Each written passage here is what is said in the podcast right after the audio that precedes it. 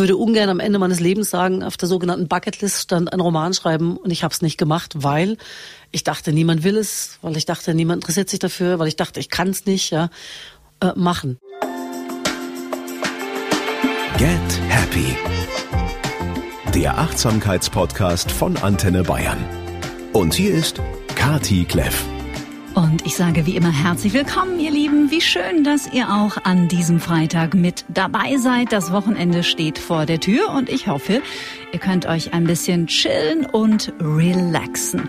Heute geht es um ein wunderbares Thema, ein leichtes Thema und ein inspirierendes. Wir sprechen heute über das Schreiben. Schreiben ist eine absolute Superpower und ich finde von vielen Menschen unterschätzt. Ernest Hemingway hat sich sicher was dabei gedacht, als er über das Schreiben sagte, mein Ziel ist, auf Papier zu bringen, was ich sehe und was ich fühle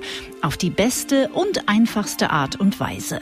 Man muss ja nicht zwingend den Anspruch haben, zu den bedeutendsten Schriftstellern aller Zeiten zu gehören, aber um Gedanken und Gefühle zu sortieren und vor allem mit ihnen in Kontakt zu kommen, ist es einfach genial. Schreiben ist wahrlich magisch. Es kann jede Art von Emotionen erzeugen und übermitteln, wenn die Wahl der Worte stimmt. Liebe, Angst, Wut oder auch Ekel.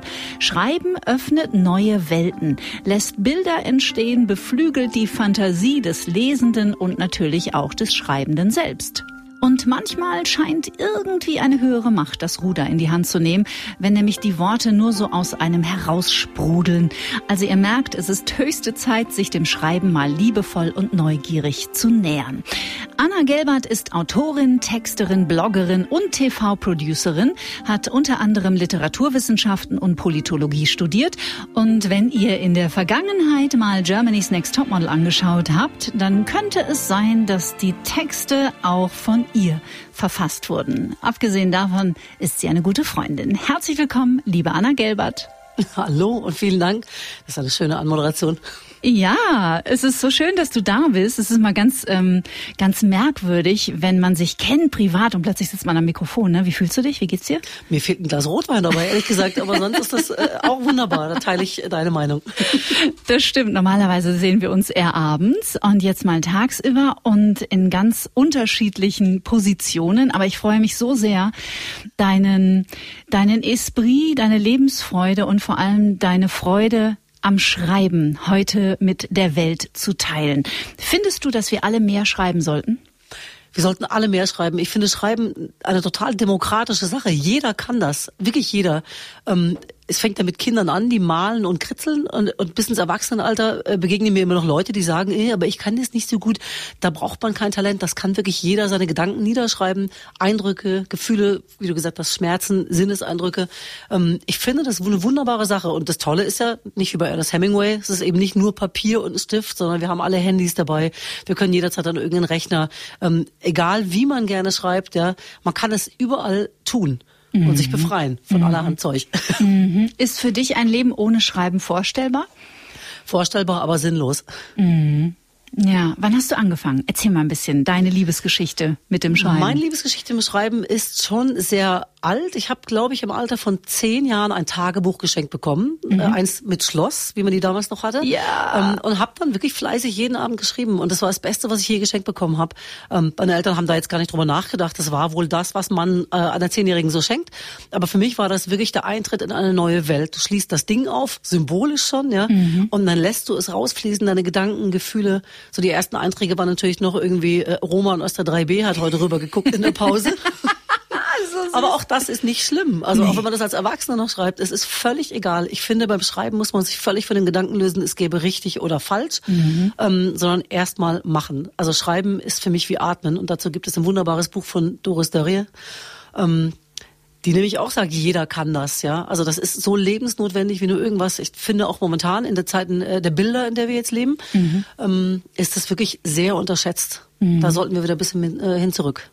Auf deiner Internetseite ist zu lesen, das Schreiben ist meine Art, das Leben zu verdauen. Und das trifft ja eigentlich echt voll den Nagel auf den Kopf.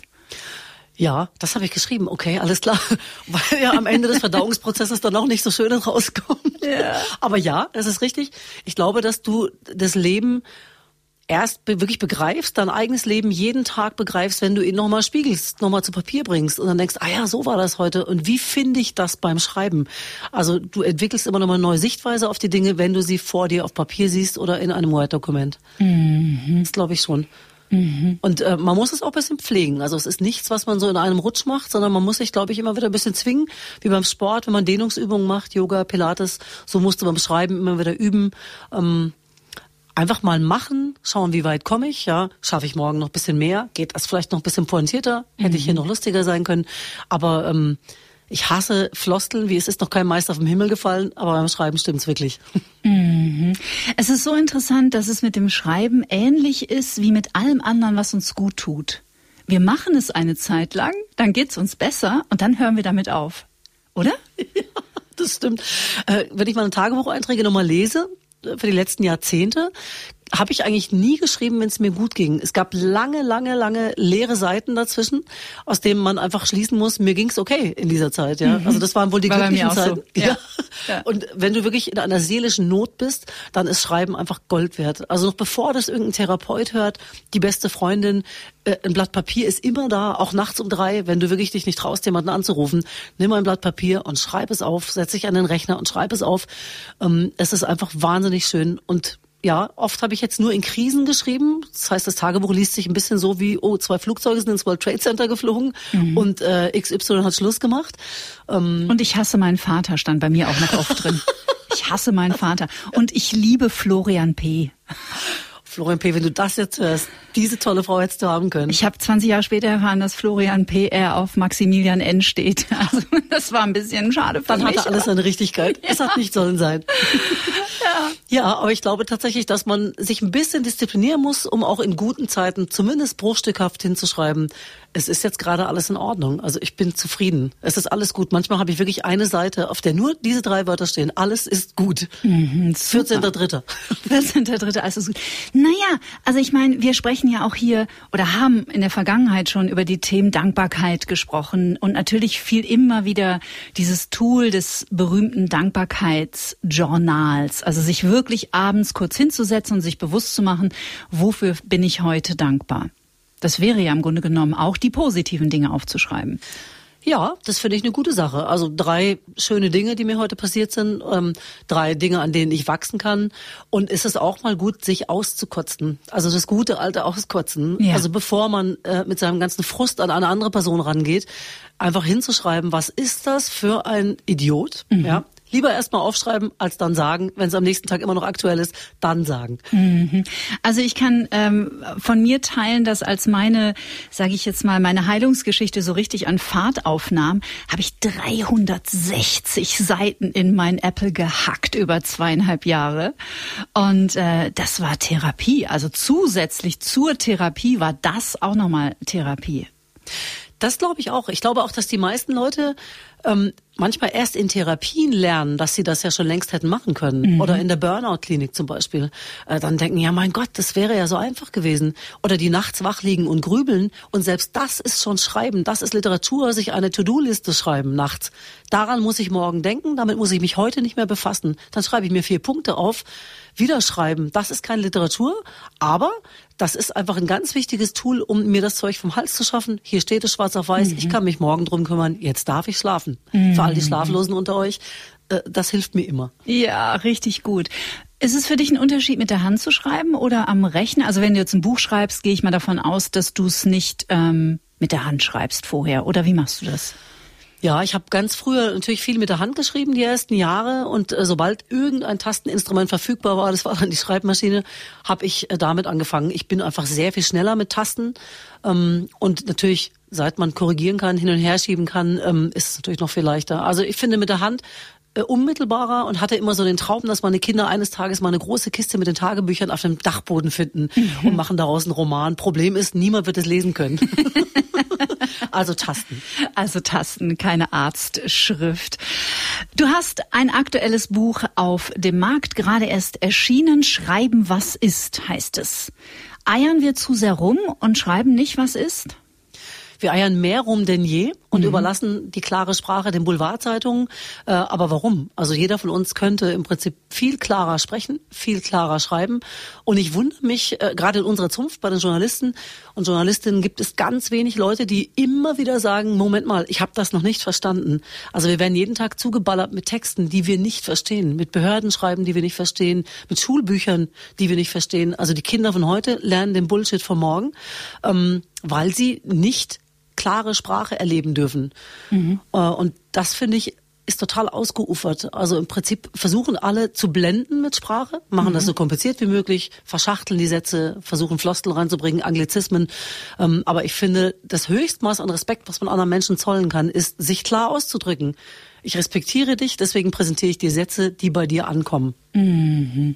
Ohne dass du googeln musst. Ja, und wer mal so eine Datenschutzbestimmung gelesen hat, die man ja mittlerweile auf den Internetseiten so als Disclaimer immer drauf haben muss, der weiß, wovon du sprichst. Allein das Wort nimmt er fast eine ganze Zeile äh, in Anspruch. Ähm, und das war für mich in den letzten Jahren auch ein bisschen das Problem, der Staat möchte ja, der Staat, die öffentlichen Einrichtungen möchten ja, dass wir verstehen, was da gesagt wird. Mhm. Wir sollen es ja umsetzen. Ähm, und bei vielen Behördenschreiben, man nehme jetzt die Quarantäneanordnung, die vom Gesundheitsamt in der ersten Zeit der Pandemie kam, äh, habe ich mich dann schon gefragt, wieso kriegt denn meine zehnjährige Tochter acht Seiten mit unverständlichem Deutsch geschickt. Mhm. Also wenn du 40 Fieber hast und möchtest schnell wissen, was zu tun ist, dann magst du nicht durch einen Dschungel an Fremdwörtern googeln, sondern du möchtest gleich wissen, wo gehe ich hin, was soll ich machen und was darf ich nicht machen. Mhm. Und das fehlt mir eigentlich in der Kommunikation, vor allem mit öffentlichen Stellen, mit den Bürgerinnen und Bürgern. Mhm. Mhm. Auch in kleinen, in der Schule zum Beispiel. Auf jeden Fall. Ähm, ich musste neulich einen ähm, Vertrag verstehen, weil auch ich ein Buch schreibe. Das darf ich vielleicht an dieser Stelle einfach schon mal verraten. Ich weiß noch nicht, wann es fertig wird, aber irgendwann wird es fertig. Und das war, da schalte ich ab. Da dissoziiere ich. Also da, da gehen Zeilen, gehen über acht, acht ähm, also nicht Zeilen, sondern Wörter. Es sind für mich einfach dann nur noch Wörter in langen Zeilen. Und ich habe wirklich keine Ahnung, was da steht. Wie ist das passiert? Ist uns das irgendwie aus dem Ruder gelaufen oder?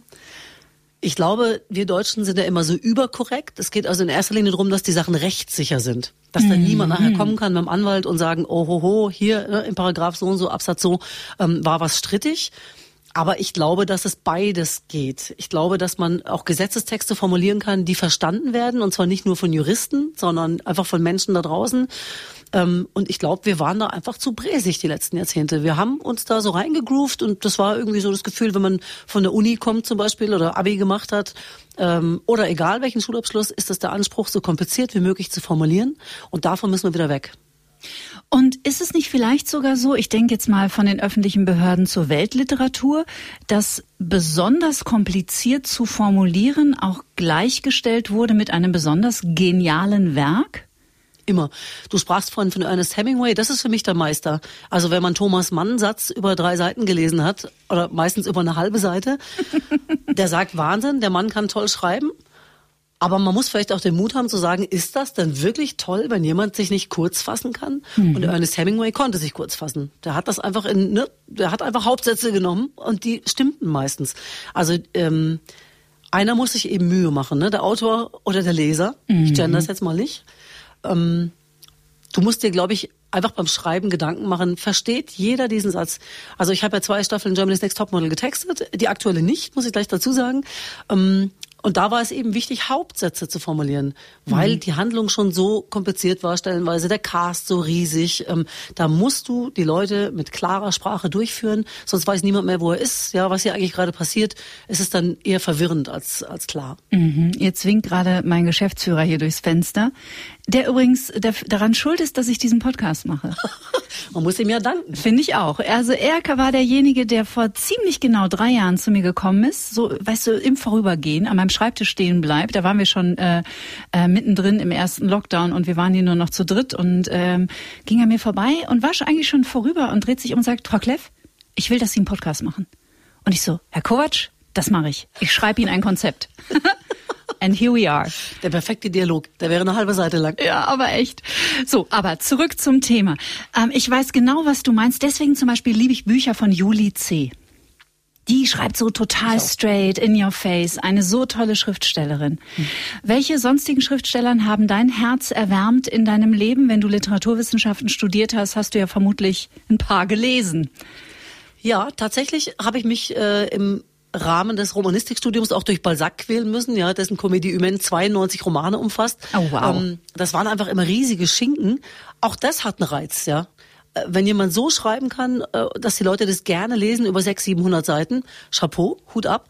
Äh, aber ich mochte es eigentlich lieber simpler. Ich mochte einfach wirklich immer die einfache Sprache. Ich mag es, wenn jemand Pointen auf kleinem Raum unterbringt. Mhm. Es gab Gustave Flaubert, einen großen französischen Romancier, der immer nach dem mot juste gesucht hat, das richtige Wort. Mhm. Der hat sich das Hirn zermartert tagelang auf der Suche nach dem einen richtigen Wort.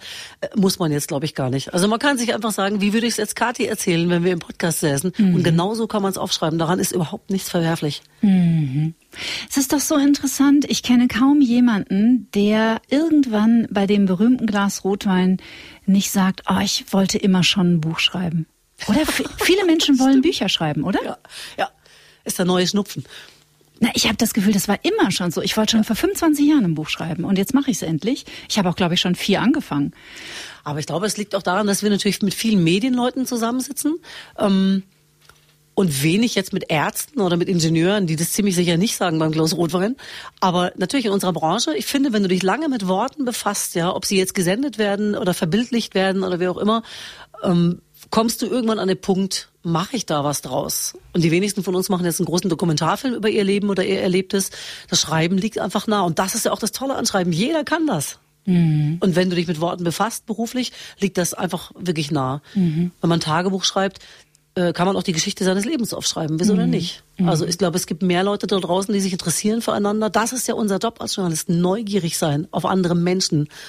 Äh, und wenn wir unser Leben in Worte fassen können, wird das auf jeden Fall jemand draußen gut finden. Mhm. Bin ich ziemlich sicher. Mhm.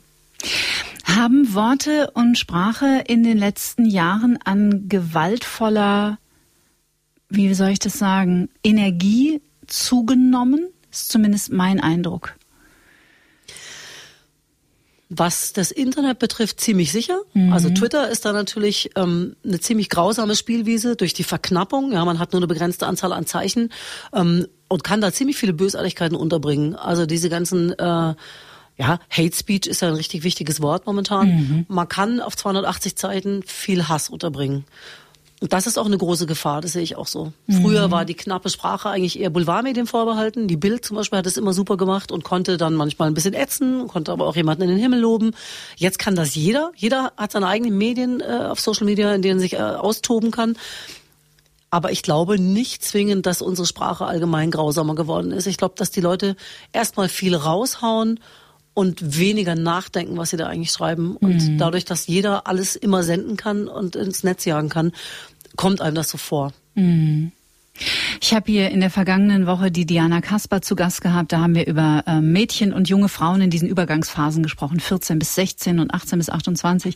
Und auch darüber, wie ja machtvoll Social Media ist natürlich gerade der jungen Generation gegenüber und wie vernichtend Worte häufig sind und auch natürlich auch in unserer Seele ganz schön was beschädigen können. Nicht nur bei uns Erwachsenen, sondern natürlich auch gerade bei den Kleinen. Jetzt bist du selber zweifache Mutter und das wird ja wahrscheinlich auch ein Thema sein, das dich beschäftigt. Kann ich mir vorstellen.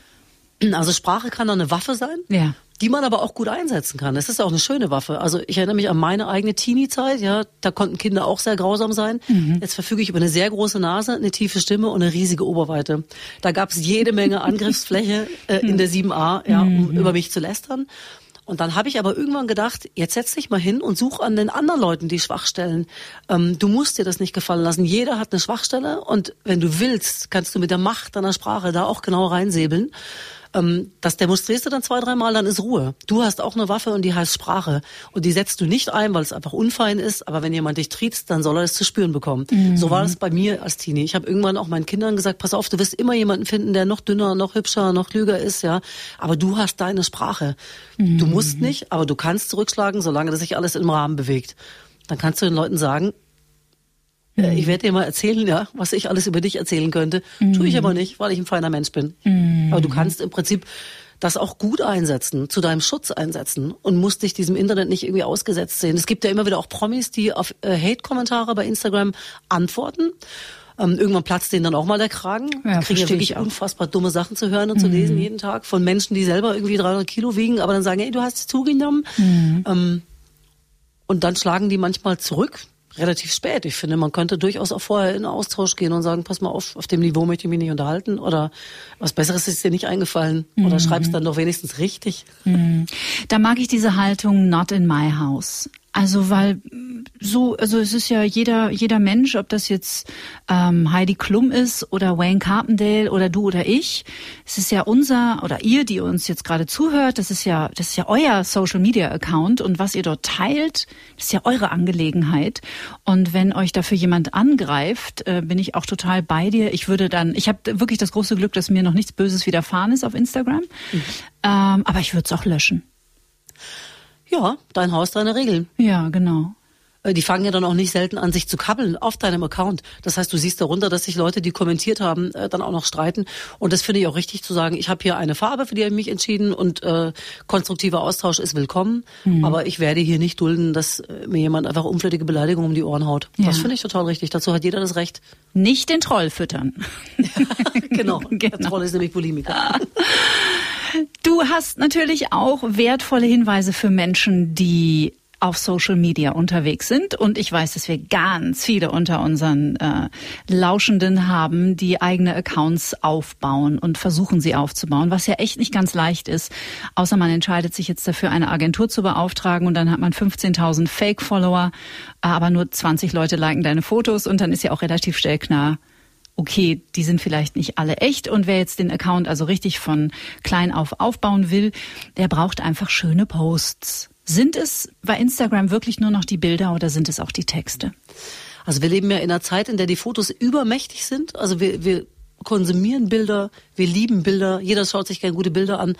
Aber ich glaube, das habe ich auch in meinen Büchern geschrieben, dass der Text immens wichtig ist. Auch ein Hashtag kann schon ein Text sein. Mhm. Äh, und eine kleine gute Caption, ja, der Text unter dem Foto, ähm, kann das ganze Ding rund machen. Also jeder von euch da draußen hat eine Geschichte. Jeder einzelne Mensch hat eine Geschichte. Ähm, und jedes Foto hat eine Geschichte. Und manchmal sind mir die Fotos lieber, in denen jemand runterschreibt, äh, ich, wie ich versuche, beim Urlaubsort das beste Selfie zu machen und mein Freund fast ins Wasser fällt, weil er gerade versucht, den besten Winkel zu kriegen. Was ist die Geschichte hinter dem Bild? Was mhm. ist die Story, die mir das Bild erzählen soll? Dass es viele schöne Frauen gibt, äh, ist klar. Und dass es viele äh, tolle Urlaubsreisen und Urlaubsorte gibt, ist auch klar. Aber was ist die Geschichte ähm, des Fotos? Was ist eure Geschichte? Transportiert meiner Meinung nach noch viel mehr. Also wenn man da mit 2000 Follower erreicht, erreicht man mit einem guten Text und einem Foto vielleicht 2,5. Mhm. Und wenn jetzt jemand sagt, ich bin einfach nicht witzig und mir fällt nichts ein, kann man denn die eigene Kreativität so ein bisschen piekern, sage ich jetzt mal, stimulieren? Ich glaube, dass die meisten Leute denken, dass Lachen nicht in gute Literatur gehört. Mhm. Dass ein, ein, Witz und eine Pointe da nichts verloren haben. Da haben viele noch so ein ganz akademisches Bild vom Schreiben. Oh Gott, das können nur die, die dafür auch gemacht sind, ja. Und äh, eine Pointe gehört da nicht hin. Aber ebenso wie ins Bett gehört Lachen auch zu Texten. Das ist total in Ordnung. Ich finde, man muss sich da ab und zu vielleicht eine Mindmap machen, fünf Minuten hinsetzen ähm, und einen Text nehmen oder eine Nachricht nehmen, die eigentlich lustig ist, ja, und dann ein bisschen spielen. Was fällt mir alles dazu ein im Brainstorming? Ich schreibe mir fünf, sechs, sieben, acht Sachen auf. Was fällt mir genau zu dieser Geschichte ein? eine Oscarverleihung, ähm, wo die Schauspielerin die Treppe hochfällt zum Beispiel. Ähm, oder irgendein Kleid, Kim Kardashian, die in irgendeine Pellwurst reingepresst ist und so. Was fällt mir ein? Erstmal frei fließen lassen, noch ohne Wertung. Natürlich möchte man niemanden dissen, niemanden beleidigen. Äh, aber erstmal erstmal ein bisschen spielen. Und das ist auch das wichtigste Anliegen, was ich habe, die Spielfreude zurückholen. Also das kann wirklich jeder einfach ein bisschen jonglieren mit den Worten, was verwerfen, Worte zusammensetzen, mal gucken, was rauskommt. Vielleicht jemanden drüber lesen lassen und mhm. dann sortieren. Und dann kommt meistens was Besseres raus als vorher. Mhm. Und man muss es ja nicht sofort öffentlich machen. Genau, ja, ja vielleicht noch mal eine Nacht sacken lassen ja. Ähm, und auch mal versuchen. Also manchmal reicht es in einen Text. Angenommen, ich habe eine, eine Caption unter einem Instagram-Foto und habe da zehn Zeilen, dann könnte ich ja mal für Anfang versuchen, eine Pointe reinzuschreiben. Mhm. Man muss sich ja nicht gleich überschlagen. Mal gucken, mhm. ob da so ein kleiner Twist ganz nett ist. Äh, Barbara Schöneberger hat immer wahnsinnig schöne Captions drunter. Da erfährt man einfach noch was dazu und sie ist selbstironisch. Also man sollte sich selbst auch nicht zu ernst nehmen beim Schreiben. Mhm. Mhm. Ich habe neulich einen ganz schönen Film, haben wir auch, glaube ich, drüber gesprochen, oder ich habe dir die Geschichte zumindest schon privat erzählt, äh, auf Netflix gesehen mit Mila Kunis. Ich weiß jetzt leider nicht mehr, wie der Film I'm, I'm, I'm feeling good. Also ich weiß es nicht genau.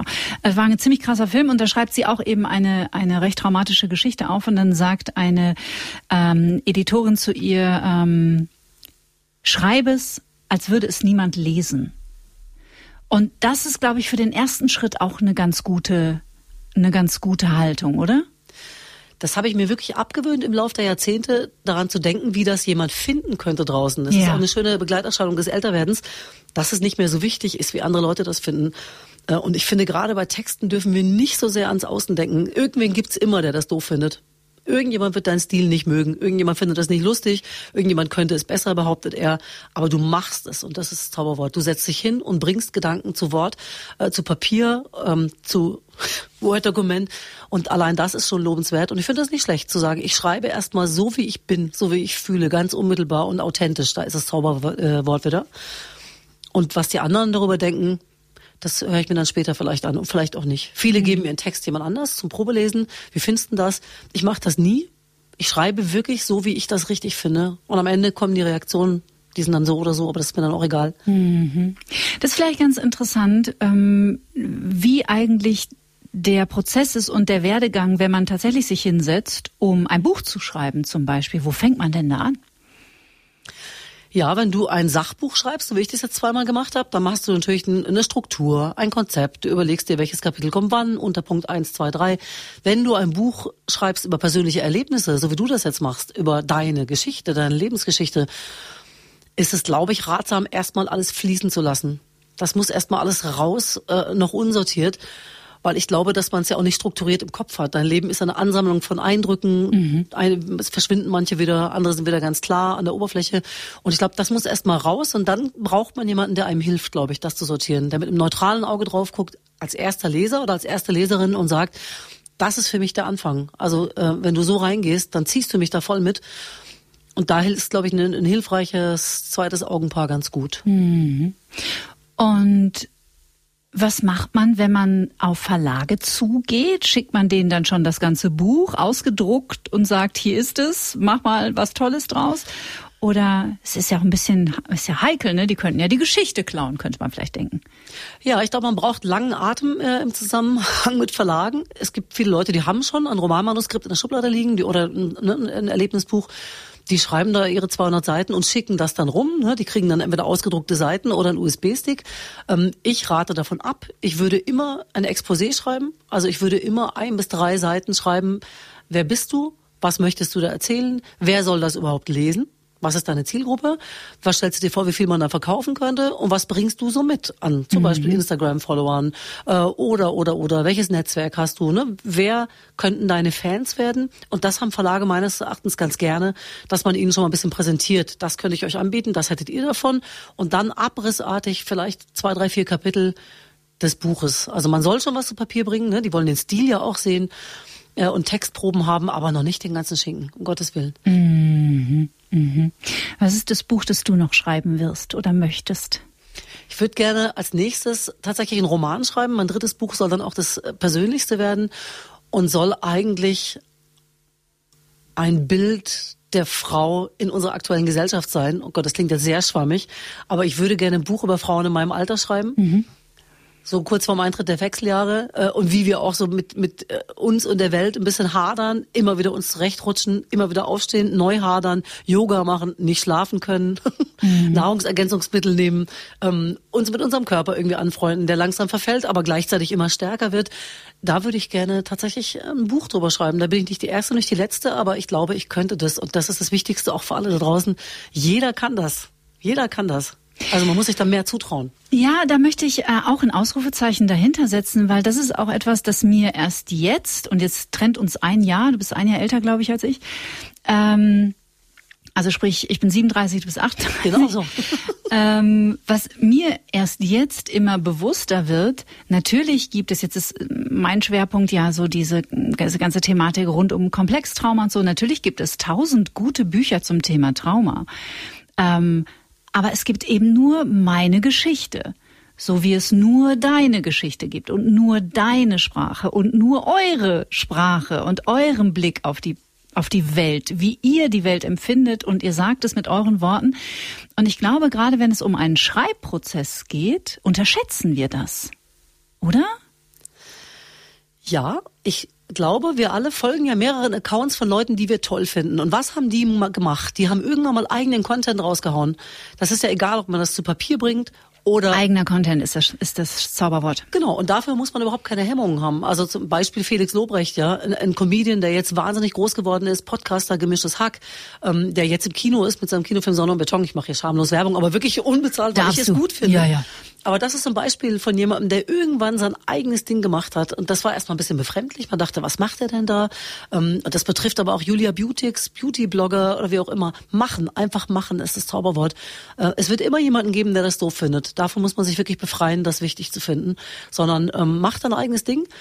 Äh, es gibt einen wahnsinnig tollen Motivationstrainer, ähm, Gary Vaynerchuk aus New York, der hat den Weinladen seines Vaters übernommen seinerzeit ähm, und hat dann irgendwann daraus ein Wein-Imperium gemacht, hat das alles in die Tonne gekloppt, hält seither unfassbar gut bezahlte Motivationsreden, flucht wie ein Rohrspatz ähm, und gibt den Leuten aber wirklich kraftvoll mit, mach dein Ding. Es wird mhm. viele, viele Jahre dauern, bis das durch die Decke geht, aber bleib auf deinem Weg, mach dein Ding. Irgendwann wird das zünden, jetzt gar nicht mal monetär unbedingt, man muss damit nicht reich werden, aber du wirst irgendwann deine eigene Marke und ich meine, wir haben noch nie, wir leben in einer Zeit, wo das so einfach ist, dass du dein eigener Sender wirst, dein eigenes Buch machst, deine eigenen Texte Texte schreibst. Ich habe irgendwann mit meinem Blog angefangen und dachte, ja, pff, mal gucken, ob das jemand gut findet. Ich schreibe jetzt meine eigenen Kolumnen. Mhm. Und das war dann sehr persönlich und dann plötzlich wuchs diese Gemeinde der Leute, die gesagt haben, ah Mensch, du holst mich da ab, ja, das kann ich total nachvollziehen.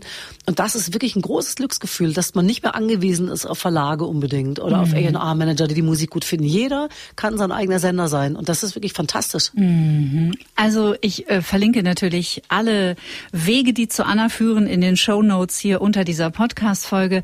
Ähm, aber ihr werdet ihren Humor lieben und du bist eine der Menschen, wo ich wirklich häufig laut auflachen muss, wenn ich irgendwas lese, was du auf Instagram postest oder auch in deinen großartigen Blogs. Es ist einfach wunderbar. Und das ist ja auch dieser Moment, gerade wenn Humor äh, den Weg in die Sprache findet, wo man ja dann teilweise selber auch beim Schreiben und dann beim Lesen hinterher nochmal wirklich lachen muss, oder? Ja, ich kann hier auf ein paar Instagram-Seiten verweisen, gerade ähm, wo wir jetzt über psychische Geschichten sprechen, mhm. über Erlebnisse, die vielleicht traumatisch waren. Nichts ist schöner und lässt sich im Netz leichter transportieren als Selbstironie in diesen Memes. Ich lache manchmal nachts Tränen, wenn ich mhm. auf Seiten komme, wie zum Beispiel Future Mind Reader, fällt mir jetzt gerade ein. Sensationell, habe ich auch schon so lachen Ist müssen. das nicht herrlich, wo Leute über ihre eigenen äh, psychologischen Unzulänglichkeiten lachen? Ist das ein kurzer Satz, der manchmal den Tag besser zusammenfasst? Ja, ja. zum Beispiel irgendwie äh, irgendein Typ, der shoppen ist mit 100 Tüten beladen und sage ich, wie ich wieder mal shoppe, anstatt mich meinen psychischen Problemen zu widmen. genau. Aber manchmal ist einfach ein, ein, kurzer Halbsatz und ein schallender Lacher besser als drei Seiten Text. Kann auch passieren, aber ähm, es ist Text auf jeden Fall. Also man kann sich da überall wiederfinden und das Internet bietet unfassbar viele Möglichkeiten. Wichtig ist, dass man nicht nur liest und konsumiert, sondern irgendwann auch ins Machen kommt. Mhm. Wie groß ist denn nach deiner Einschätzung das Thema Sichtbarkeit, auch beim Schreiben? Haben ja viele Angst vor. Ja, ich orientiere mich da immer ein bisschen an den britischen Autorinnen. Also Beispiel Julie C., du sprachst vorhin davon, wir haben viele unfassbar gute äh, Schreiber und Schreiberinnen in Deutschland. Aber der typische deutsche Autor ist immer noch so ein bisschen verhuscht, äh, gerne abgeschieden, lebt auch gerne mal auf dem Land, mag nicht so gern sich fotografieren lassen. Oder zum Beispiel Stefanie Stahl, die ich wirklich vergöttere, ja, die wahnsinnig klug ist. Es hat eine Weile gebraucht, bis die ja. auch selber so präsent war. Also man mhm. merkt den Leuten an, die wollen das gar nicht unbedingt. Ähm, und in England ist da so eine, so eine Gruppe von Autorinnen äh, ans Licht gekommen, die auch ihr Leben ein bisschen zur Marke gemacht haben. Die schreiben die Bücher, Beispiel Dolly Alderton, Gespenster, das ist ja wirklich Bestseller gewesen, Weltbestseller. Ähm, und gleichzeitig ist die Frau selber eine Marke. Die Leute wollten immer mehr wissen, wie lebt die, was ist die, wann geht die mit ihrem Hund spazieren, ja. Ähm, lass die Leute an deinem Leben teilhaben. Lass die Hosen runter, mach die Deckung auf. Das ist eigentlich der Tipp. Mhm. Also man muss nicht mehr irgendwie alleine in irgendeiner Kajüte in Brandenburg schreiben und dann einen Weltbestseller raushauen. Kann man natürlich machen, wenn das, ne, wenn, wenn einem das wichtig ist. Aber jeder ist eingeladen, sich selbst zur Marke aufzublasen, mhm. wenn ihm danach ist. Naja, Joan K. Rowling, die Geschichte ist ja vom Storytelling auf beiden ähm, Ebenen total faszinierend. Also du kannst dir ja diese Harry Potter Geschichte nicht ausdenken, aber ihre Geschichte kann man sich ja auch nicht ausdenken. Ja, die fand ich ganz toll, also Sozialhilfeempfängerin, ne? niemand wollte diese Bücher haben, das Manuskript haben. Da gibt's noch ein paar äh, Beispiele. Ich glaube, Daniela Krien ist eine ganz tolle deutsche Autorin, ähm, die auch kurz bevor sie groß rauskam, richtig rumgekrebst hat. Ähm, anscheinend, so entnehme ich es den Berichten. Und das freut mich natürlich extrem. Das Eckhart ist auch wirklich, Tolle. Ja, hat genau. ja, glaube ich, jetzt ist ja, ich weiß nicht, 20 Millionen Mal verkauft oder so. Der ja. ist mit 1000 Dollar, äh, ich glaube, die er sogar in der Lotterie gewonnen hat. nach Nordamerika gegangen und hat dieses, dieses epochale Werk geschrieben, was ja eigentlich auch total in your face ist. Ne? Es ist ja, ja. jetzt auch nicht schwer. Es ist jetzt nicht David Foster Wallace, ähm, äh, wie heißt es, unendlicher Spaß. Das Aber ohne mich. Ja, genau. Das habe ich versucht zu lesen tatsächlich. Oh, ich habe ein paar, vielleicht ist das eine ganz schöne Gelegenheit bei der Stelle, auch um mal den Druck rauszunehmen aus der sogenannten Weltliteratur. Also David Foster Wallace habe ich versuchen, äh, versucht zu lesen, äh, konnte ich nicht halten hat 1600 Seiten, glaube ich, wiegt dreieinhalb Kilo gefühlt. Mhm. Konnte ich nicht halten beim Lesen. Wenn ich das auf dem Bauch hatte, es war zu schwer, habe ich es weggelegt. Mir ging es so ein paar Büchern so und da lade ich euch auch alle ein, echt radikal zu sein. Also ihr müsst den neuen Jonathan Franzen nicht ähm, durchschmökern. Wenn ihr merkt, das holt mich nicht ab und bei 100 Seiten Vogelbeschreibungen steige ich aus, weg damit. Altpapier, brauche ich nicht. Würde ich mhm. total radikal machen. Also ist für andere mhm. Leute bestimmt super, ja. Für andere Leute ist das ein ganz wertvolles Leseerlebnis. Wenn einen das nicht abholt, und das ist das Ding am Schreiben, es muss dich berühren, es muss irgendeine Seite in dir zum Klingen bringen. Wenn es das nicht tut und du liest es aus Pflicht, weil es irgendwie im Wellness-Hotel alle am Pool liegen haben, ab in die Tonne. Da gehe ich total mit. Ich würde sie wahrscheinlich nicht ins Altpapier werfen. Ich würde sie eher an die Straße stellen oder in so einen, in so einen Buchschrank. Die stehen jetzt überall in den Städten. Aber ich muss sagen, ähm, als, als Hertha Müller den Literaturnobelpreis bekam, die deutsche Schriftstellerin, habe ich gedacht, okay, alles klar, ich muss einfach das Lied mitsingen können und das keine Chance. Ich, es, es ging, es ging einfach nicht. Ich konnte es nicht lesen. Und ich finde, da darf man dann auch nicht automatisch daraus schließen, dass man zu doof ist. Man kann sich auch das Cover von Hertha Müller abmachen und über einen schönen Roman kleben, der einen noch mehr abholt. Finde ich total legitim. über Fifty Shades of Grey nämlich. Ja. Das ist ja auch so ein Phänomen eigentlich, oder? Das finde ich aber super. Also irgendwie rundliche Hausfrau aus Amerika landet plötzlich so ein Reiser, ja, mit, mit, mit einem heißen Buch. Ja. Finde ich auch ein super Storytelling. Also das ist die Geschichte. Ihr habt eure eigene Geschichte und das Buch hat vielleicht auch nochmal eine Geschichte. Im besten Fall fließen die zusammen.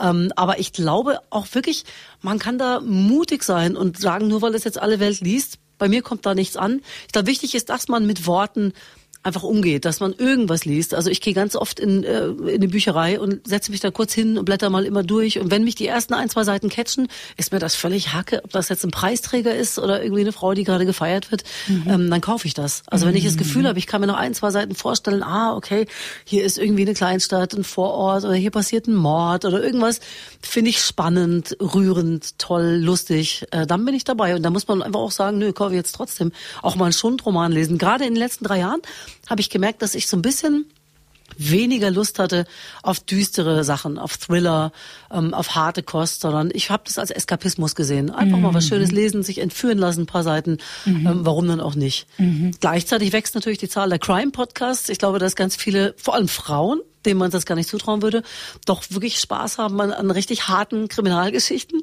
Ähm, aber ich glaube, man muss einfach in sich reinhorchen, worauf habe ich denn Lust? Also beim Lesen gibt es da keine Regeln, was man liest. Mhm. Wichtig ist, dass man dabei ist und wenn man schreiben möchte, dass man es tut. Ich würde ungern am Ende meines Lebens sagen, auf der sogenannten Bucketlist stand ein Roman schreiben und ich habe es nicht gemacht, weil ich dachte, niemand will es, weil ich dachte, niemand interessiert sich dafür, weil ich dachte, ich kann es nicht. Ja, äh, machen. Das ist mhm. Zauberwort. Mhm. Du hast jetzt gerade eine schöne Brücke gebaut, denn ähm, du bist ja auch Texterin von Podcasts. Im Bereich True Crime. Genau. Ich schreibe seit langer Zeit mit an einem äh, Podcast, der da heißt Reich, Schön, Tot. Sehr erfolgreicher Podcast. Sehr erfolgreicher Podcast, ja. Der wirklich Spaß macht. Und äh, es geht um Morde im Promi-Milieu oder um ungeklärte Todesfälle äh, im, im Promi-Milieu. Also die Reichen und Schönen, ja. Und dass der rote Teppich manchmal auch einfach blutgetränkt ist, ja. Und mhm. dass äh, im Palast auch manchmal nicht nur Shampoos fließt, sondern auch Blut. Das ist ein total spannender Kontrast und das macht richtig viel Spaß. Ich lerne da richtig viel bei. Und ich finde auch Podcasts ähm, sind ja Texte nicht nur für mich als Schreibende, sondern auch für alle, die draußen hören. Ob man jetzt ein Buch liest oder sich einen, einen gut geschriebenen Podcast Podcast anhört, ähm, das ist für mich dieselbe Kunstform. Also wir, wir spielen mit Worten, wir gehen mit Worten um und irgendjemand hat sich die Mühe gemacht, die zu Sätzen zusammenzufügen, die irgendwas in uns zum Klingen bringen. Mhm. Und äh, das ist ganz toll. Also Podcast finde ich äh, absolut gleichwertig, äh, neben Büchern äh, können die absolut gleichwertig bestehen. Podcasts mhm. sind toll. Und ich finde auch diese Magie der Worte, wenn man sie einsetzt und benutzt, wie oft ist es euch schon passiert, dass ihr ein Buch gelesen habt, das euch total gecatcht hat und dann seid ihr von der Verfilmung total enttäuscht? Weil die Bilder, die im Kopf entstehen, wenn wir schreiben, das sind dann halt unsere Bilder. Auch das ist ja sowas Magisches am Schreiben. Hm. Unsere Kinder äh, kennen ja oft nur die Filme und sagen, ach, gibt's da auch ein Buch? Ja, genau. Ähm, das ist natürlich vielleicht der falsche Weg. Ich glaube schon, dass man das auch nutzen sollte und trainieren sollte, weil die Fantasie mit dieser Bilderflut, die wir haben, mit Fernsehen äh, und Internet so ein bisschen gekillt wird. Ja. Äh, und das einfach ein unfassbares Geschenk ist, kann man Kindern heute gar nicht mehr so richtig begreiflich machen, wie man nachmittags mit einem Buch rumlag und plötzlich hat man sich vorgestellt, wie sieht die denn aus, wie sieht er denn aus, ja, äh, was hat sie da an, wie ist das Gesicht genau, mhm. Ähm, Naturbeschreibungen zum Beispiel, das ist schon wirklich was ganz Tolles, und sehr meditativ. Aber ich bin nicht sicher, ob das der Generation heute noch so nahe gebracht werden kann. Hm. Da sehe ich schon eine sehr starke Bilderlast. Und äh, auf TikTok äh, zu gehen und sich mal eben 30 Videos anzugucken, geht eben meistens schneller ne, für hm. Teenies, äh, als sich ein Buch zu nehmen. Aber wer einmal Eingang in diese Welt gefunden hat, hat sich einfach eine riesige Glücksquelle erschlossen. Hm. Vielleicht kann ich da eine kleine Brücke bauen, was mir nämlich gerade so kommt bei diesem Gespräch. Ähm, es schult natürlich auch unsere Skills zu visualisieren. Und es geht ja ganz viel darum, auch in diesem Podcast, ähm, ein, ein, in ein neues Bewusstsein zu kommen, sich von alten Überlebensstrategien Step by Step zu verabschieden, um dann eventuell doch nochmal ein ganz neues Leben zu starten, ein neuer Mensch zu werden. Und dafür ist es einfach essentiell, sich das auch vorstellen zu können. Okay, du willst ein anderes Leben leben, aber wie soll es denn aussehen? Und wenn wir visualisieren, schulen, zum Beispiel durch Lesen oder Schreiben, boah, das ist jetzt durch Zufall entstanden, finde ich nicht schlecht. Wie findest du es? Das ist ja richtiger Trend seit ein paar Jahren, dieses Vision Board. Ja. Das äh, meistens auch Anfang des Jahres die Leute sich so ein richtiges Brett machen und schneiden sich dann Schlagzeilen aus, schreiben sich was hin, malen sich was auf, hängen sich ein Foto hin. Wer will ich denn sein in ungefähr einem Jahr? Ne? Wo genau. möchte ich denn hin? Und das finde ich sehr hilfreich. Auch das ist Sprache, ja. Also kannst du in einem Satz sagen, welche Person du sein möchtest nächstes Jahr. Also mhm. ich will die Frau sein, die durch tiefe Täler gegangen ist und gestärkt daraus hervorgegangen ist, zum Beispiel. Mhm. Oder ich will die Frau sein, die sich durch Schreiben gereinigt hat, ja, zum Beispiel. Also jeder kann da für sich, glaube ich, einen Satz finden. Das muss gar keine große Kunst sein. Ähm, das hilft schon. Mhm. Da kann wirklich auch ein Bild dabei sein, ja, äh, optisch. Und das kann aber auch einfach ein Satz sein. Hast du deinem jüngeren Ich schon mal einen Brief geschrieben, beziehungsweise hast du dir dein älteres Ich schon mal einen Brief schreiben lassen an die Frau, die du heute bist?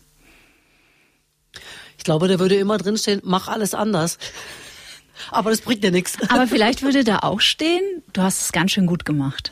Ja, also ich denke auch hier, ähm, ist ganz wichtig. Ich habe ja nur eine Tochter äh, im Teenie-Alter und sehe dann, was ich ihr alles so mit auf den Weg geben möchte äh, und möchte auch, dass sie viele, viele Fehler nicht macht, die ich so gemacht habe und dass sie viele Sachen macht, die ich gut fand.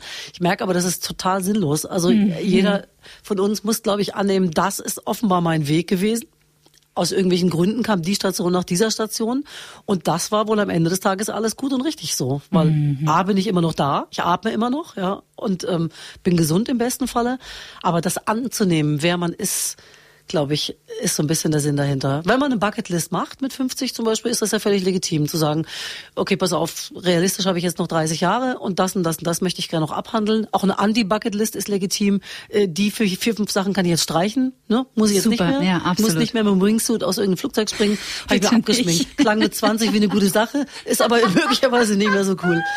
Äh, das ist auch legitim. Aber ein Brief, als ich, finde ich, kann durchaus Sinn machen zu schreiben. Nur ich glaube, dass man am Ende des Tages gar nicht sagen muss, mach diesen das nicht, mach diesen das anders, sondern es, es geht, glaube ich, einfach nur darum zu sagen, es war ein langer Weg und es ist gut, wie er ist. Mhm, absolut. Das ist doch eine echt schöne Einladung jetzt fürs Wochenende, wenn ihr das vor der Brust habt, sich mal hinzusetzen. Keine Ahnung, jetzt seid ihr vielleicht Mitte 30 oder 40 oder 50 oder 60 oder noch älter und äh, okay, was will ich noch, solange ich dieses Leben hier auf Planet Erde noch habe, was will ich auf jeden Fall machen? Ich finde auch ganz wichtig zu sagen, ich darf weiterhin Fehler machen. Ja, Freude am Fehler machen war auch. Thema in der letzten Folge. Richtig Lustvoll gut. scheitern. Ja. Äh, ich unterrichte ja auch relativ viele äh, Volontäre, Volontäre, also Auszubildende ähm, im Fernsehbusiness. Und da fällt mir immer wieder auf, dass die so ängstlich beflissen sind, keine Fehler machen zu wollen. Mhm. Und da lade ich die auch wirklich immer wieder lustvoll ein, zu sagen, dann kommt halt mal zu spät, dann unterbrecht mich mal, dann sagt bitte, ich sehe das total anders. Ja, Auch das ist eben Sprache, immer wieder zu sagen, ja, wir sind im Gespräch Gespräch miteinander. Ähm, und vieles geht halt schief und vieles geht auch gut. Äh, also man muss nicht immer perfekter werden wollen. Das führt wirklich nirgendwo hin. Mhm. Das ist nicht Menschsein. Mhm. Absolut. Mich lässt das mit dem Schloss gar nicht los, was du gesagt hast. Das finde ich so ein wahnsinnig schönes Bild, wie das halt in den 70ern und 80ern so war, dass man Tagebücher hatte mit Schlössern. Ich glaube, die gibt's ja wahrscheinlich heute auch noch. Und dass wirklich dieses, dieses, dieser symbolische Akt, das Schloss öffnet und es öffnet sich eine Tür in eine andere Welt. Das ist irre schön. Ja, aber ich glaube, jeder, jeder hat diesen Schlüssel schon mal verloren. Ich habe nämlich irgendwann das Schloss einfach aufgeschnitten außenrum. Es war halt dann einfach ein offenes Tagebuch.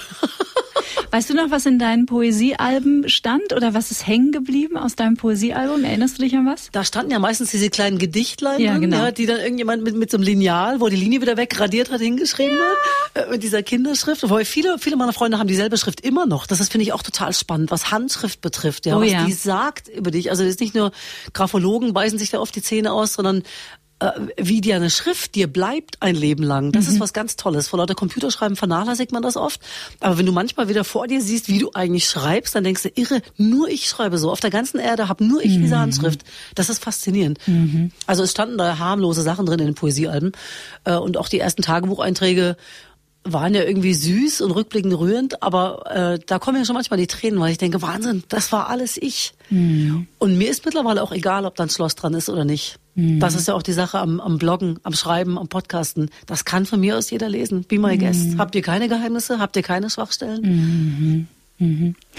Wo du gerade sagst, da kommen mir manchmal die Tränen, das ist übrigens auch eine wunderbare Art der inneren Kindarbeit. Also sich nochmal bewusst machen, wow, das Mädchen damals, das in Florian P. so verknallt war, das war ich. Das so gehadert hat, das so wütend war auf seinen Vater, weil der ihm irgendwas verboten hat. Das war ich. Das war alles ich. Also wenn man diese Bücher behalten hat, ist das ein großes Geschenk. Beim Schreiben umarmst du dich selber. Ja. Also du nimmst dich in den Arm und sagst, irre. Also was du da alles gemacht hast, ja, wer du warst und deswegen ist das auch völlig egal, ob das tolle Sätze sind, ob das literarisch ist, schminkt euch das ab, ja, habt den Mut, total einfach zu sein, äh, klare Sprache zu nehmen, weil das seid alles ihr. Also das finde ich das Faszinierende daran. Äh, und so wie ich damals geschrieben habe, mit 10, 11, 12 war das natürlich noch Hanebüchen, ja. Ich war jetzt ja nicht, nicht wahnsinnig literarisch begabt. Aber das spielt überhaupt keine Rolle, ja. Also weil das ist deine Geschichte. Und mit zwölf hast du diese Geschichte halt anders geschrieben als jetzt. Ist auch völlig egal, ist ja deswegen nicht schlechter. Findest du es wichtig, auch ein, wenn man sich jetzt fürs Handschreiben entscheidet, und auch das soll eine äh, sehr liebevolle Einladung sein, weil du hast natürlich völlig recht. Ich fand meine Handschrift immer wahnsinnig toll und habe irgendwann im Laufe der letzten Jahre festgestellt, dass ich ganz viel davon nicht verloren habe, weil das ist ja immer noch da, aber ich habe diesen Muskel nicht mehr trainiert und darunter hat die Handschrift gelitten, weil ich einfach alles nur noch mit dem Computer schreibe. Also ähm, sich da mal wieder hinzusetzen oder auch ein bisschen zu disziplinieren und sagen, ich schreibe jetzt mal wieder öfter was mit der Hand. Ja, ich glaube, das kann man üben. Ja, Jeder von uns kennt Fall. ja die Überraschung, wenn ab und zu mal eine Karte von jemandem kommt, also wirklich noch eine richtige Postkarte, Mhm. oldschool, äh, oder wenn man einen Brief kriegt oder eine Notiz von jemandem, wo man denkt, ach guck mal, so schreibt der und so schreibt die. Und es gibt ja wirklich richtig tolle Stifte mittlerweile mit tollen Minen, wo das Schreiben richtig Spaß macht. Mhm. Ne? Ähm, also ich habe oft ganz viel frustrierende Erlebnisse mit Kulis gehabt, weil ich, das war so lieblos. Ne? Man schreibt irgendwas auf, klar, ein Einkaufszettel. Aber das kennt ihr auch alle. Man nimmt einen Einkaufswagen im Supermarkt raus und da liegt noch von irgendwem ein gekritzelter Zettel drin, wo Butter, Mehl und Tomaten, Toilettenpapier draufsteht. Und das rührt mich dann immer so, weil ich denke, wer war das? In, in welcher Situation hat der sich an den Küchentisch gesetzt, der oder sie, und hat das alles zu Papier gebracht? Das finde ich immer ganz niedlich. Oft so wackelige alte Leute-Schriften. Ähm, das finde ich irgendwie schön. Also ich glaube, hin und wieder kann man sich die Zeit nehmen und sein Ich ein bisschen pflegen, indem man die eigene Handschrift nochmal mit einem schönen Stift rausholt. Ja, der schöne Stift ist, glaube ich, auch ein wichtiges Merkmal. Ich weiß, ich hatte in der Schule, weiß nicht, ob ich, ich sag's jetzt einfach, Lami-Füller. Die fand ich ganz toll. Und dann habe ich einmal im Zuge eines Jobs von meinem Arbeitgeber einen Mont Blanc Kuli geschenkt bekommen. Den würde ich mir nie kaufen. Der hat damals schon irgendwie 280 Euro oder so gekostet. Aber ich musste einsehen, es ist tatsächlich ein Unterschied. Es war eine, eine ganz weiche Kugel vorne und es war so ein bisschen dick und der, der lag super in der Hand, ganz schwer. Ähm, auch das finde ich macht, da darf man sich auch, äh, alles das gehört ja dazu zum Schreiben. Da darf man sich ausprobieren in so Schreibwarengeschäften, die es ja zum Glück noch gibt. So witzig, dass wir darüber reden, weil jetzt gerade im Podcast Gemischtes Hack äh, Tommy Schmidt und Felix Lobrecht sich genau darüber unterhalten haben, Ja? über Schreibgeräte. Nett. und ich finde das ganz lustig, auch dass man von Promis früher Autogramme wollte. und dann immer gerührt war und man dachte, ah ja, guck mal, so eine Schrift haben die, die so haben die den Bogen gemacht. Jetzt machen alle Selfies, dann ist das verschwunden. Aber ich finde, das, ne, die Handschrift, die Unterschrift ist irgendwie total spannend. Also das ist was, was wir so ein bisschen aus den Augen verloren haben. Vielleicht kommt das zurück. Ich sehe, dass erwachsene Leute ja auch jetzt Mandala-Bücher ähm, vollmalen. Mhm. Warum nicht auch mal wieder was schreiben? Absolut. Also ich finde, die letzte knappe Stunde war eine wunderbare Einladung, äh, in den Prozess des Schreibens einzusteigen. Ein Thema würde ich gerne mit dir noch beleuchten und das ist das Thema KI. Einfach weil es momentan so in aller Munde ist und alle so wahnsinnig fasziniert und gleichzeitig zu Tode verängstigt dafür sind, entsteht da gerade etwas, das wir irgendwann nicht kontrollieren können. Jetzt aber mal nur in Bezug auf das Schreiben. Kannst du dir vorstellen, ich will dir kein Fachgespräch mit dir führen, aber kannst du dir vorstellen, als Mensch, als Autorin, als Bloggerin, ähm, dass die künstliche Intelligenz ein vom Menschen geschriebenes Wort mit dessen Biografie im Hintergrund, dessen Erfahrungen, dessen Verletzungen, dessen Liebe wirklich ersetzen kann? Bei manchen Büchern kann ich mir das schon vorstellen. Also es gibt ja ähnlich wie bei ähm, Pop-Songs manchmal so Versatzstücke, so ein paar Tools, wo du merkst, ach guck mal hier, Böhmermann hat das mal probiert. Wenn ich diese fünf, sechs, sieben Sachen zusammensetze, kommt da auch ein Hit raus. Und ich glaube, das geht bei einigen Büchern schon auch. Aber die richtige Literatur, die dich packt, geht nur über Gefühle und über authentisches Menschsein. Und ich glaube, das wird eine KI niemals ersetzen. Mhm. Weil es ja eben eine künstliche Intelligenz ist und keine künstliche Kreativität. It's not gonna work. Mhm. Also ich gehe da auch mit. Ich bin da auch sehr skeptisch bin ich sowieso und auch ein bisschen ängstlich. Also ich sehe das nicht alles so mit so einer großen Begeisterung. ähm, aber was die Kunst angeht, und da gehört das Schreiben ja auf jeden Fall dazu, ähm, das würde ich auf jeden Fall auch unterschreiben. Das kann ich mir auch nur schwer vorstellen. Ja, also ich glaube, dass da ganz viel Potenzial drin liegt, die für mich da auch gar nicht irgendeiner Zukunftsgeschichte verschließen. Äh, ich glaube nur speziell für unseren Bereich, allein dieses Gespräch, was wir jetzt hier führen, ja, das hätten wir auch dialogisch aufschreiben können. Mhm. Zum Beispiel, das würdest du, glaube ich, nicht hinkriegen mit KI. Jetzt werden alle möglichen Leute sagen, ja, ja, doch, doch, kriege ich schon auch hin. Aber deine Geschichte, so wie sie äh, ist, und meine Geschichte, so wie sie ist, kannst du als Unterbau dafür einfach nicht nehmen. Also mhm. du schusterst eben Sätze aneinander, da kommt am Ende auch irgendwas Okayes dabei raus. Ich glaube, Zeitungen zum Beispiel, Schlagzeilen produzieren, äh, Artikel schreiben, das ist möglicherweise noch ähm, drin. Aber wirklich ein Roman oder ein Buch über eine, über eine Geschichte, schwierig. Hm. Was war das Buch, das dich zuletzt so richtig berührt, gepackt, begeistert hat? Ich denke, das war Juli C. Hm. Von Menschen oder? Nee, das neue Buch, was sie mit einem anderen Autoren geschrieben hat, wo die sich äh, in Dialogform versuchen, ihre Lebensweisen zu erklären und ihre Sicht auf die Dinge allgemein. Sehr, sehr aktuell. Geht um Ukraine-Krieg, geht um Klimawandel, geht um alles Mögliche, was uns gerade so beschäftigt als Gesellschaft ähm, und wie unvereinbar diese Gegensätze manchmal zu sein scheinen. Wenn man aber im Gespräch bleibt und sich nicht daraus entlässt gegenseitig und sagt, wir reden immer wieder miteinander, ähm, dann kann da durchaus ein Schuh draus werden. Das hat mich gepackt. Mhm. Ja, denn Schreiben und Sprache ist auch Kommunikation. Und zum Glück hat der liebe Gott uns ja damit ausgestattet. Wir müssen es nur benutzen. Ja, absolut. Also da kann ich wirklich nur für plädieren, dass das äh, ja, jeder einfach für sich versuchen kann. Also bevor man jetzt irgendwie ein Mandala-Bild ausmalt, warum nicht mal was hinschreiben, ja? Mhm. Bevor man irgendwie äh, die Glotze anmacht oder Netflix guckt, das super toll sein kann, ja, richtig schöne Entspannung sein kann. Aber vielleicht mal versuchen, einfach den Tag aufzuschreiben. Ich glaube, dass Leute besser schlafen, wenn sie abends einfach mal ein bisschen reine machen bei sich. Ähm, es ist ein tolles Dokument für die Nachkommen, es ist ein tolles Dokument für alle Zeiten. Wer war ich da 2023? Mhm. Was war denn die Person, die da abends was hingeschrieben hat? Weil ich denke, wir sind alle nicht mehr dieselben Menschen wie vor zwei, drei Jahren. Ähm, und das ist auch toll zu sehen, dass man mit dem Schreiben wachsen kann. Das Schreiben dokumentiert quasi das menschliche Wachstum.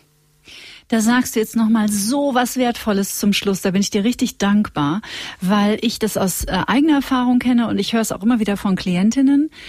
Diese, dass wir annehmen, wir machen keine Fortschritte ich bin doch schon so lange dran und ich versuche doch schon so viel, aber es passiert gar nichts. Nichts verändert sich, nichts wird besser. Und wenn man ein Tagebuch schreibt und man liest sich da mal durch, wie es einem vor einem Jahr ging, vor zwei Jahren, vor drei Jahren, wie lost man war, wie zerrissen man war, dann hat man, wie du richtig sagst, ein wunderbares Dokument, das genau das Gegenteil beweist. Das ist ein mega Faktencheck. Das ist toll, dass du das gerade sagst mit dem Chaos, mit dem Durcheinander, ja. Ich meine, jeder von uns war ja gezwungen, in den letzten Jahren eine Haltung zu entwickeln. Schreiben schafft Klarheit. Also du musstest zu allen möglichen Dingen plötzlich wissen, wie stehe ich denn eigentlich dazu? Wie finde ich das denn jetzt? Ne? Und ich behaupte, wir waren ja relativ sorglos alle so in den Jahrzehnten davor. Man hat so vor sich hingepuzzelt ja, und hat versucht, sich zu optimieren. Äh, und irgendwer halt in der Politik hat vor sich hingewurschtelt und irgendwas mit dem Klima. Also alles lief irgendwie so vor sich hin. Mhm. Äh, und ich glaube, dass jeder jetzt plötzlich gezwungen ist, eine Haltung zu entwickeln. Und ich glaube, das geht für alle Bereiche. Also Schreiben macht die Dinge klarer. Mhm, total. Also es war wunderbar. Es war doch jetzt, war doch, es war doch nicht komisch, ne? Ich hab's genossen. Jetzt hier. War das echt so eine Stunde? Schön. Ja. So schön, dass du da warst. Danke. Anna Gelbert, Schreiben, was ist, heißt ihr aktuelles Buch. Findet ihr, wie auch natürlich den Link zu ihren diversen Accounts, zu ihrem Blog in den Show Notes unter dieser Podcast-Folge. Und äh, das nächste Mal dann wieder bei einem Glas Rotwein. Ich sage danke, war schön hier zu sein. Und natürlich danke ich wie immer euch, ihr Lieben, dass ihr diesen Podcast anhört und dass ihr ihn teilt. Am nächsten Freitag geht's weiter mit einem fantastischen Thema, das gleichermaßen faszinierend wie unerklärlich ist. Ich spreche mit Professor Dr. Christian Busch über Serendipität keine Ahnung, was das ist. Vielleicht sagt euch der englische Begriff eher etwas. Serendipity, glücklicher Zufall. Gibt es wirklich Zufälle im Leben? Oder ist das Glück am Ende doch irgendwie planbar? Professor Busch untersucht genau dieses Phänomen und ich kann euch sagen, der hat ein paar richtig gute Ansätze dabei. Also, wir hören uns in einer Woche. Bleibt bis dahin wie immer gesund, bleibt zuversichtlich und stets neugierig. Tschüss. Get Happy. Der Achtsamkeitspodcast von Antenne Bayern.